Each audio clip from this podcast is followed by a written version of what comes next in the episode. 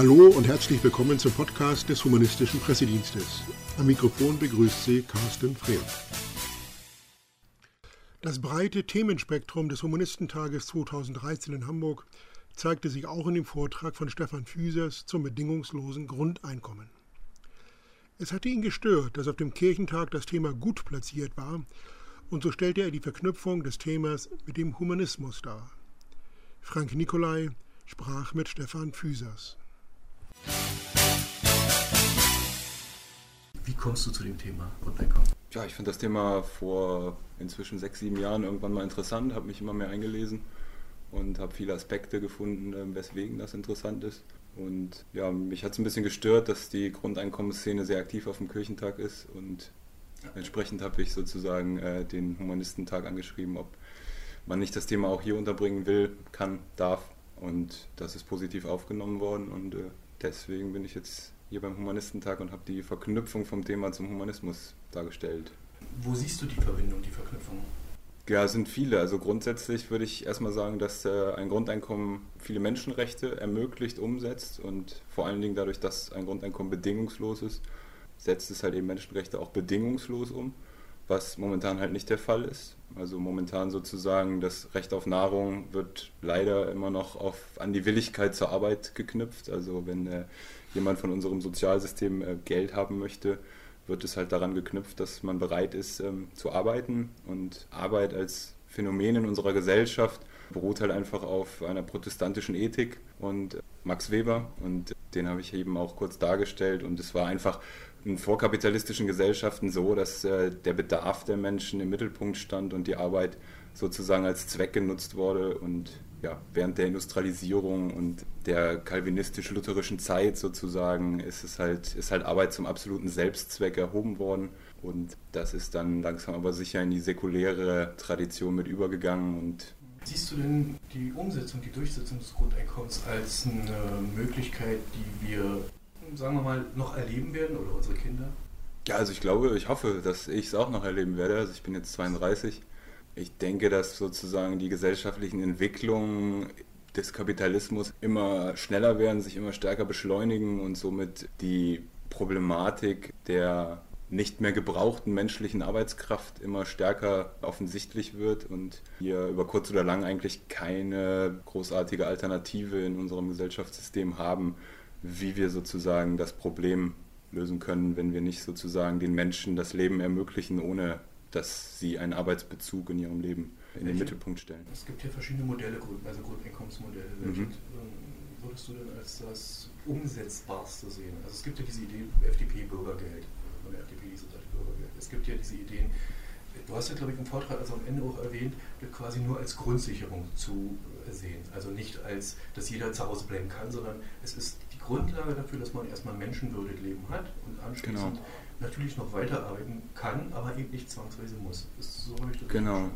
Ja, also grundsätzlich sehe ich das genau so, dass ein Grundeinkommen halt wirklich die Basis darstellen muss für menschenwürdiges Leben, wie du auch gerade gesagt hast. Und äh, darüber hinaus soll dann halt eben auch mehr Freiheit vorhanden sein, wie man sich einbringen möchte. Und ja, ich denke, dass dadurch einfach andere, andere Fragen in den Mittelpunkt vom menschlichen Dasein rücken. Also im Moment würde ich die Frage nach dem, wie verdiene ich meinen Lebensunterhalt, als zentrale Frage für den Menschen sehen. Und äh, ja, das ist halt relativ beschränkt, also aus meiner Sicht. Meine Hauptsorge, mein Hauptproblem dabei ist immer, das heißt, man kann das ja nicht einfach per Gesetz festlegen, also kann man theoretisch. Meiner Meinung nach ist es bedarf das aber einer grundlegenden Umdenkens, gesellschaftlichen Umdenkens, einer kompletten Neubewertung von Arbeit. Ein Argument, was du garantiert tausendmal gehört hast. Ja, wer räumt denn dann noch den Müll weg? Wer will als Krankenschwester arbeiten? Also, ähm, wie, wie, entgegnest du diesen, diesen Einwürfen? Also wenn ich den aus humanistischer Sicht entgegnen äh, darf, dann würde ich, dann würde ich äh, behaupten sozusagen, dass der Müll wegkommt, ist ein menschliches Anliegen von uns allen. Und da werden wir uns alle darum kümmern, dass das irgendwie organisiert wird, das sozusagen rein an die Bezahlung äh, zu knüpfen, die momentan in der Erwerbsarbeit halt dafür sorgt, dass das organisiert wird, halte ich für relativ beschränkt. Und äh, aus humanistischer Sicht die Krankenschwester, ähm, ich glaube, dass ein Beruf wie die Krankenschwester eine Aufwertung erhalten würde. Ich glaube, Menschen wollen sich gegenseitig helfen und ja, auch da, glaube ich. meine, mit dieser völligen Umbewertung der Arbeit, die notwendig ist. Also ja. die, die, die, Arbeit nicht danach bewerten, was die Leute verdienen, sondern die Arbeit vielleicht danach bewerten, was die gesellschaftlich notwendig ist oder wie sie gesellschaftlich wichtig ist. Wobei es dann auch schwierig wird, wahrscheinlich eine Definitionsfrage. Was ist ein Müllfahrerwert gegen einen Professor? Genau. Ich, ich glaube, das wird ja. ein ganz schwieriger, langwieriger Abwägungsprozess. Und den sehe ich eben, da bin ich ein bisschen pessimistischer, glaube ich, als ja. sehe ich eben halt nicht, dass wir das noch erleben werden. Also für mich ist das eher eine Utopie, eine sehr lohnenswerte Utopie, über die man nachdenken darf, muss und soll. Nee, also aus meiner Sicht ist es auch eine Utopie, aber man muss Utopie auch mal ein bisschen anders verstehen. Utopie in, in der Wortbedeutung zielt eigentlich nicht auf das Nicht-Ermöglichbare ab, sondern zielt eigentlich vielmehr auf das Positive ab, was dadurch erreicht wird. Und ähm, es gibt auch inzwischen nach Ernst Bloch konkrete Utopien, die durchaus realisierbar sind und eine Utopie, wie das im Alltäglichen sozusagen gebraucht wird, als nicht umsetzbar, das ähm, ist, glaube ich, längst veraltet. Der Utopiebegriff, der erlebt gerade auch meiner Meinung nach eine Renaissance sozusagen in der intellektuellen Szene, dass äh, da glaube ich, dass relativ schnell in unserer Gesellschaft auch deutlich wird, dass wir utopisch denken müssen und uns nicht auf das Gegebene ähm, beschränken dürfen, weil dann kommen wir nicht weiter sozusagen. Wir haben wir haben in unserer Gesellschaft derart viele Probleme, die immer offensichtlicher werden, sozusagen, dass unser jetziges System eben nicht mehr finanzierbar ist und nicht mehr weitertragbar. Und wir müssen sozusagen ja, eine neue Grundlage schaffen. Wenn, wenn das wieder um die Arbeit geht, also die, die Frage der Neubewertung der Arbeit, ähm, da führe ich dann immer wieder schön das Beispiel vom, vom Ei und dem Huhn an, weil man halt sozusagen ähm, schwierig sagen kann, was zuerst kommt. Also kommt zuerst das Grundeinkommen, was dann zu einer Neubewertung der Arbeit führt, oder kommt zuerst die Umbewertung der Arbeit in der Gesellschaft, was dann zu einem Grundeinkommen führt. Ich glaube ehrlich gesagt dran, dass das Grundeinkommen zuerst kommt, weil, ja, weil es einfach das große gesamtgesellschaftliche Bild zeichnet eigentlich deutlich ab, dass es nicht mehr anders geht. Und entsprechend glaube ich auch, entgegen vieler andere, dass die Elite in unserer Gesellschaft dann doch schneller akzeptieren wird und akzeptieren muss, dass wir da ähm, anders herangehen müssen und dann werden sie sozusagen anfangen, ein Grundeinkommen einzuführen und das wird dann zu dieser Umbewertung der Arbeit führen. Das ist ein interessanter Gedanke, so den habe ich noch nicht gedacht. Also so rum habe ich es ehrlich tatsächlich noch nie gedacht.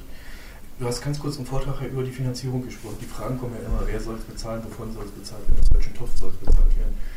Ich würde dich bitten, das einfach ganz kurz in ein paar Sachen zusammenzufassen, weil mir muss das nicht erklären, ihr könnt also wenn ich jetzt die ganzen Modelle führe, wäre Quatsch, ja. aber vielleicht vier Worte zu sagen, weil diese Frage kommt immer wieder.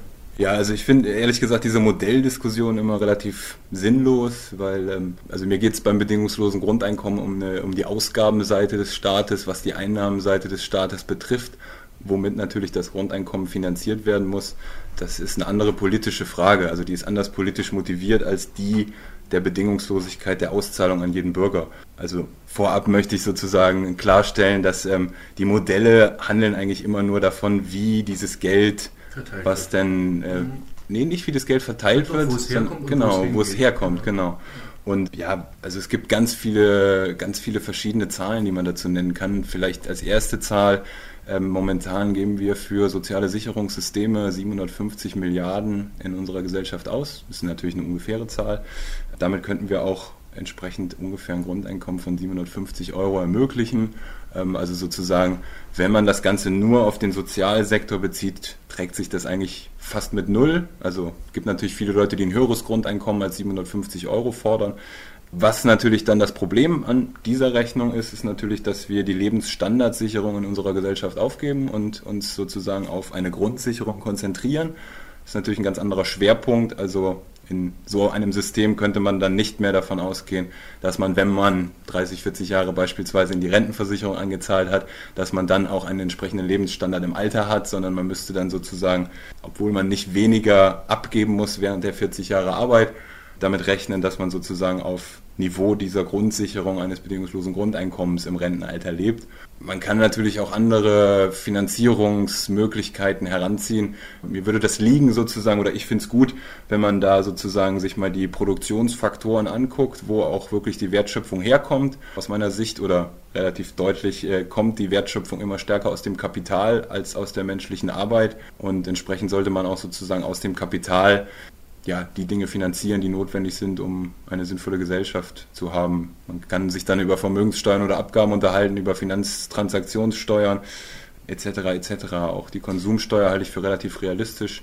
Arbeit weiterhin zu besteuern, halte ich für schwierig, einfach weil eben das Arbeitsvolumen deutlich sinkt. Ja, es sind weniger Menschen, die arbeiten und die tragen die komplette Soziallast in genau. System. Also, also dieses, wenn ich Politiker höre, die davon reden, dass eine Vollbeschäftigung absehbar ist, dann weiß ich nicht, ich weiß nicht, in welchem Land die leben. Also das kann nicht diese Zeit, in dem ich lebe. Genau, das ist jetzt die, letzte Frage, denn ja, es braucht einen politischen Hintergrund dafür. Also es gibt ja, es gibt ja Bestrebungen in, fast allen, in fast allen Parteien dazu. Also wo siehst du am ehesten Unterstützer für die Idee? Also siehst du die in den, in den, Parteien, also in den Parteien, die in den Parlamenten sind, oder siehst du, es gibt ja dieses große Netzwerk Grundeinkommen mhm. zu erwähnen, ähm, oder siehst du das eher außerparlamentarisch? Ja, ich sehe das sozusagen als Verknüpfung von dem Ganzen. Also ja, wenn es mehr Menschen gibt, die das Thema richtig wichtig und gut finden, dann wird es auch mehr Parteien geben, die sich damit stärker auseinandersetzen und dann werden auch Menschen in den Parteien sein, die das schaffen, das in den Parteien durchzusetzen. Aber ähm, auch in den Parteien sehe ich schon die Fortschritte zum, zum, Grundeinkommen hin. Ja, also, Diskussion, also ich habe so den Eindruck, bis vor zwei Jahren ist das ist aber passiert, warum auch immer vor zwei Jahren? Also parlamentarisch gesehen, die Piratenpartei hat es in ihr Programm aufgenommen und das auch äh, zwei, vor zwei Jahren ungefähr. Ja, und bei den Grünen wird es auch immer diskutiert. 2007 gab es schon eine Abstimmung dazu. Leider waren es nur 40 Prozent der Partei, die das wollten. Aber auch, weil es halt ein relativ konkretes Modell war, was ja das Grundeinkommen relativ niedrig angesetzt hat. Also es gab durchaus auch Stimmen, die weggefallen sind, weil das sozusagen als Sozialdumping verstanden worden ist. Und ja, fertige Modelle haben es, glaube ich, schwer. Okay, dann machen wir zum Abschluss, weil wir sitzen auf dem Humanistentag. Die Frage, siehst du denn, du hast vorhin gesagt, du bist ja nicht so aktiv oder überhaupt von der säkularen Szene noch nicht so viel mitgekriegt, ne? so viele sehen. Also ich würde mir wünschen, dass wir darüber, also auch in, unseren, unserer Seite mehr reden würden. Das halte ich für ein sehr, sehr spannendes Thema. Siehst du, dass man eventuell aus diesen Ecken mehr äh, Unterstützung kriegt? Weil mich wundert, wenn du sagst, ihr seid auf dem Kirchentag nebenan, ja. ihr seid hier. Ja. Und ähm, das ist ja eine völlig andere, also würde ich denken, eine völlig andere Begründung, warum sich Menschen, die, die im Kirchentag sind, damit befassen, als die, die hier im Saal sitzen. Wo siehst du die Unterschiede und wo, wo siehst du die Gemeinsamkeiten? Ja, dann äh, kann ich doch nochmal aus meinem Vortrag Erich Fromm zitieren. Das garantierte Einkommen würde nicht nur aus dem Schlagwort Freiheit eine Realität machen, es würde auch ein tief in der religiösen und humanistischen Tradition des Westens verwurzeltes Prinzip bestätigen, dass der Mensch unter allen Umständen das Recht hat zu leben.